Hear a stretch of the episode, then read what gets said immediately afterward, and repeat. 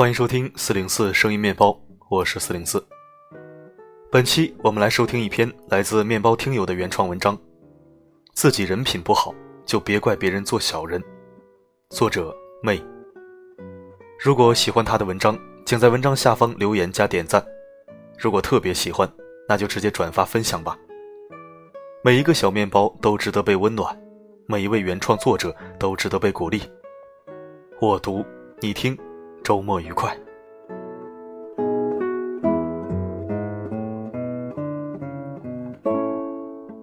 我在一家私人的纺织厂做财务，橘子是生产车间的一名工人，是两个孩子的妈妈。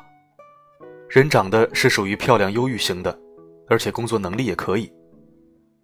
最近一段时间。纺织行业生意处于冷淡期，在经过老板不停应酬下，终于拉到一个可以做一个半月的订单。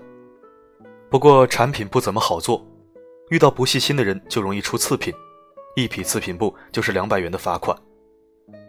这天，橘子上夜班，A 大姐也在上夜班。A 大姐是老板相处了几年的情人，也是老板在生产车间里的眼线。橘子上夜班，因为不细心又偷懒睡觉，连出两匹次布。第二天验布验出来之后，老板没有扣橘子的钱，只是叮嘱橘子晚上要小心一点。橘子点点头说知道了。第三天晚上，橘子还是偷懒睡觉，又出了两匹次布。或许是因为怕老板扣钱，或许是因为不好意思，他悄悄把次品布用叉车拉到次品堆里藏了起来。他以为神不知鬼不觉，可是他做的这一系列事情都被 A 大姐看见了。下班的时候，A 大姐就告诉了老板。老板把监控录像调出来查看，橘子犯错的整个过程和睡觉多久时间都被我和老板看得一清二楚。老板说：“不怕事情做得不好，就怕人品不好。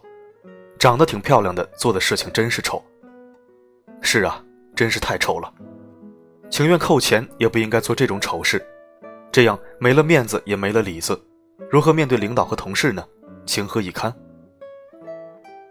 我们这个行业有句话是这样说的：产品就是人品，次品就是敌人。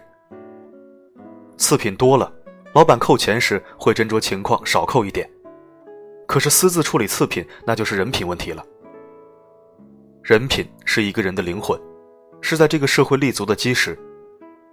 人品差的人，对外没有人愿意和你交朋友，对家长辈不疼，晚辈不爱。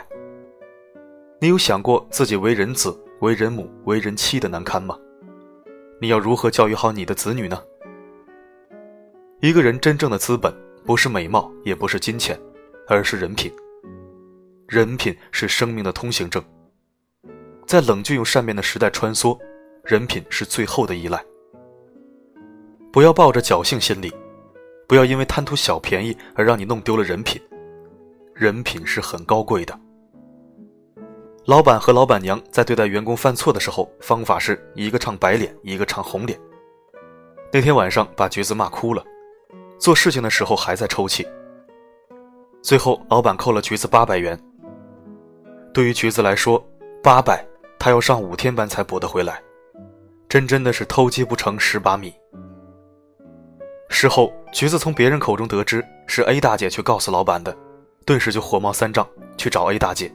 蚂蚁大姐是小人，自己人品不好就别怪别人做小人，这就是 A 大姐回橘子的话。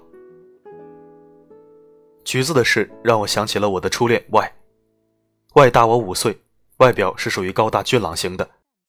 我喜欢他是因为一次偶然，看见 Y 埋掉被货车碾死的小狗，觉得他很有同情心，就对他展开了爱情攻势。很快我们就在一起了。时间久了，我就发现他有问题，总是背着我接电话。有一次，外去给我买夜宵，忘了拿手机，他的手机响了很久，我听着很烦，就接了。电话里的那个女孩很亲密的叫他亲爱的，我懵了，很迟钝的问他你是谁？别随便乱叫。他说是外的女朋友。